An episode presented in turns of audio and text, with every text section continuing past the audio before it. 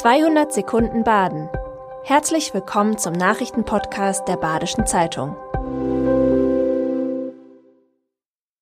Die Nachrichten am Donnerstag, dem 12. Januar. In der Nähe der Freiburger Uniklinik in der Lehener Straße ist am Mittwoch bei Bauarbeiten eine amerikanische Fliegerbombe aus dem Zweiten Weltkrieg gefunden worden. Außer den Klinikgebäuden liegen auch mehrere große Hochhäuser und eine Filiale der Arbeitsagentur rund um den Fundort. Eine akute Gefahr besteht nicht, die geplante Entschärfung am Samstag könnte aber größere Auswirkungen haben.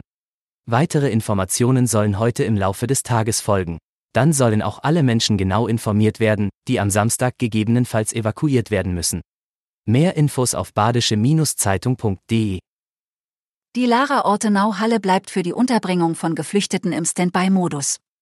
Ob das Landratsamt die Räume benötigen wird, ist weiterhin offen. Bis zu 180 Menschen können in der Halle untergebracht werden. Eventuell ist eine kurzzeitige Belegung erforderlich, zur Überbrückung, bis die Containeranlagen des Ortenau-Kreises in Offenburg, Kehl und Schutterwald bezugsbereit sind.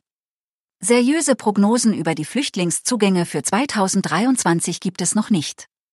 Lara-Vereine nutzen die Ortenau-Halle in den Wintermonaten, die Stadt stellt dafür Ausweichmöglichkeiten zur Verfügung.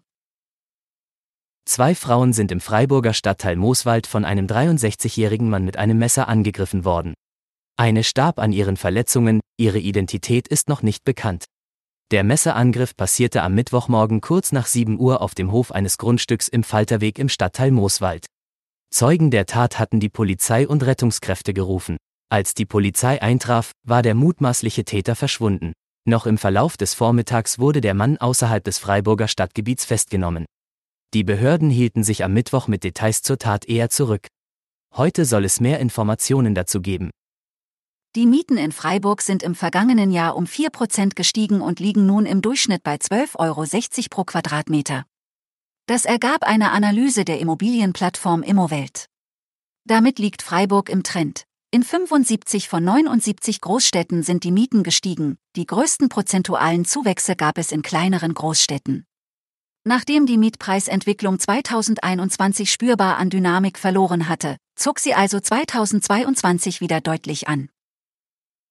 Ein zwei Jahre altes Wallaby ist drei Tage lang durch Waldkirch gehüpft.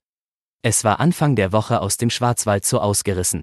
Erst gestern konnte es wieder eingefangen werden, nachdem es von der B294 vertrieben wurde. Bis auf eine kleine Schürfwunde an der Schnauze geht es dem Tier gut. Die nächsten Tage steht es unter Hausarrest und kann sich ausruhen. Das war 200 Sekunden Baden. Immer montags bis freitags ab 6.30 Uhr.